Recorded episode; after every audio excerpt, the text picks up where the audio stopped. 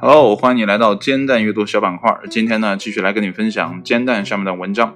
那今天这篇文章呢，是 Is Life Science 由译者镜子大王基于创作共享协议 b n 跟 c 发布的。那这篇文章呢，发表于二零一九年的六月二十五号的下午一点。文章的标题呢，叫做《科学家们揭开了动脉硬化的谜团及其潜在新疗法》。那么动脉硬化这个词呢，想必呢我是非常的不陌生啊，因为呢多少呢会听到或者是看到这个词呢在一些网络上或者媒体上出现，但具体它有什么样的影响呢，我基本是呃一概不知的。那今天呢就一起来看一下动脉硬化会带来什么样的风险啊，它的形成以及呢它的新疗法都有哪些。好了，闲话少叙，一起来看文章的正文部分。那么动脉硬化呢会增加心脏病发作。痴呆和中风的风险。目前呢，一项新的研究呢，可能找到了阻止动脉硬化的方法。它让我们离治疗这种血管病症更近了一步。虽然呢，我们已经知道了钙沉积是导致动脉硬化的原因之一。但目前呢尚不清楚钙为何会沉积。那么这项呢最新的研究表明，这一沉积过程呢可能是由一种叫做聚线台二磷酸核糖或 PAR 分子所引起的。那 PAR 呢是细胞或细胞 DNA 受损时产生的一种修复蛋白。当它与钙紧密结合时呢，就会将钙吸收进较大的滴液中。研究表明呢，这些滴液凝固后呢，会形成晶体，粘附在动脉壁上，降低动脉的弹性。来自英国伦敦国王学院的细胞生物学家 Kathy Shanahan 表示，这种硬化或生物矿化对骨骼呢是至关重要的，但在动脉中呢，可能会导致许多心血管类的疾病和其他与衰老有关的疾病，例如呢老年痴呆症。我们呢试图弄清楚什么会引发磷酸钙晶体的形成，以及呢它为何会集中在胶原蛋白和弹性蛋白周围。那么胶原蛋白和弹性蛋白呢构成了动脉壁的大部分。那么核磁共振光谱学技术呢可以从分子水平分析样本，而通过这项技术，我们可以在人类血管样本各类细胞的培养液中呢发现 PAR 的释放。那么众所周知呢，衰老、高血压和吸烟呢，都会增加动脉硬化的风险。因此呢，细胞受损时产生的蛋白质呢，是重要的线索。其共同之处呢，在于它们会造成 DNA 损伤。如果呢，研究人员是正确的，那么损伤最终会通过 PAR 修复，而动脉硬化就是修复过程带来的副作用。英国剑桥大学的生物化学家 Melinda Du 表示：“我们从来没预料到这是由 PAR 引起的。那么最初呢，这只是一个偶然的发现。但经过跟踪研究呢，我们发现了一种潜在的治疗方法。那么这种潜在的治疗方法呢，是源于现有的一种称为二甲胺四环素的抗生素。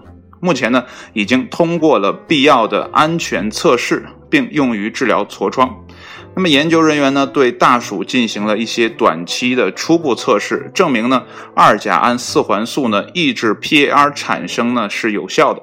那么研究人员表示呢，临床实验呢可能在未来十八个月内进行。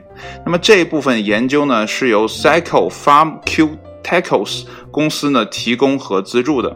那么该公司的工作呢包括寻找重新利用市场上现有药物的治疗方法。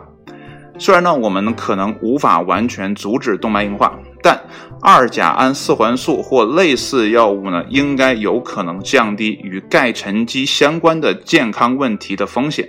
同时呢，抗生素治疗呢，也包括一定的副作用和成本问题。那么时间呢，会证明这种方法呢，是否能真正带来切实可行的解决方案。那么这项研究呢，发表在了《细胞》报告上。那文章读完了哈。看来呢，啊，动脉硬化呢，并不是一个啊不可治愈的疾病。随着科学发展呢，很多疾病呢都在被人类所攻克。那我们最后的一个啊阶段可能就是挑战人类的大脑的这种呃使用极限哈，我觉得是这样。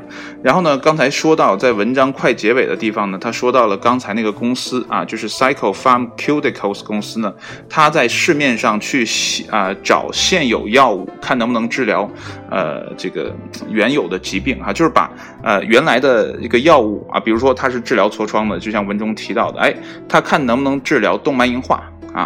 那这种方法呢，现在在，呃，我记得在美国好像是蛮流行的，因为呢，研发一种新药呢，啊，是很漫长的一个过程啊，就像我不是药神里演的啊，一个新药出来之后呢，它会卖的很贵很贵，让很多人都吃不起。而且呢，它还需要一个严格的审核过程。那在美国呢，FDA 的呃这个监管呢也是非常严格的啊。你在呃这个研发好之后呢，你要通过呃临床的试验，然后呢再去到真人的实验等等一系列的。那这个周期呢是非常的长的。对于任何一个药厂来讲呢，这样的一个。漫长的周期呢，都是一个大的投入啊，在金钱上也好，在时间上也好，所以呢，新药出来之后呢，一定卖的非常的贵。所以呢，有一些药厂呢，就发现呢，哎，原来的那些过期的，或者说呃专利药已经过期的药呢，能不能在别的地方上面呢，啊，有一些新的作为啊？所以呢，他们就在旧的药品上呢，啊，去啊花心思啊，去研究，看能不能对其他的病症呢，啊，进行一些治疗。那这样的话呢，大大降低了研发的费用，而且呢，它这样的话呢，呃，这个整个的审批流程呢会非常非常的快，因为呢，你不需要在呃这个人体上进行过多的实验了，因为之前这个药已经上市了，那你唯一要做的就是研发这个药，看它对其他病症有没有帮助而已。这样的话呢，呃，老百姓呢买的也会非常的便宜啊，所以呢。现在很多的药厂公司呢，就在原来的过期这个专利药过期之后呢，把这些药翻出来啊，看能不能治疗别的啊。所以我觉得未来的呃看病也好，吃药也好，很多事情呢都可以迎刃而解，只不过呢是需要时间啊来做呃一个前提的啊。你只要时间够充分，我们人类呢是可以克服现有的这些疾病的啊。但如果时间很紧的话，疾病来得很突然的话，这对任何人来讲呢都是一个。啊，不可避免的啊，一场灾难啊，就像一些什么 SARS 啊，或者说啊之前的什么 H1N1 啊这样的疾病哈，它是非常的快，给你没有啊没有太多的反应时间啊去做出调整的，所以呢，这个死亡率呢会高一些啊。但是呢，人类的这个聪明才智呢，呃，在这篇文章中呢，我觉得是可见一斑的啊。从过去啊找寻。呃，可以治疗呃现有疾病的啊这些药物，让我们老百姓呢活得更加的怎么讲滋润一些哈，少花一些钱啊，还能治好病。那好了，今天的节目呢就到这里，谢谢你的收听，我们下期节目再见，拜拜。